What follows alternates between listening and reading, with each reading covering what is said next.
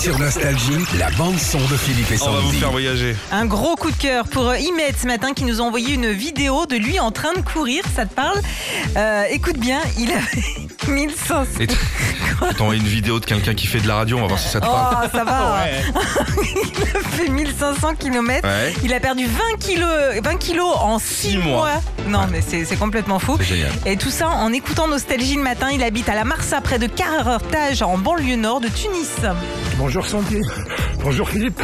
Aujourd'hui, normalement, je devrais atteindre mon 1500e kilomètre de course. Et en sus, 20 km, 20 kilos de perdu. C'est génial. C'est un peu grâce à vous, grâce à votre bonne humeur, grâce à la musique, que- bonne musique que vous nous passez. Et vous nous donnez des, de la volonté et du courage. Et merci encore une fois. Bonne journée.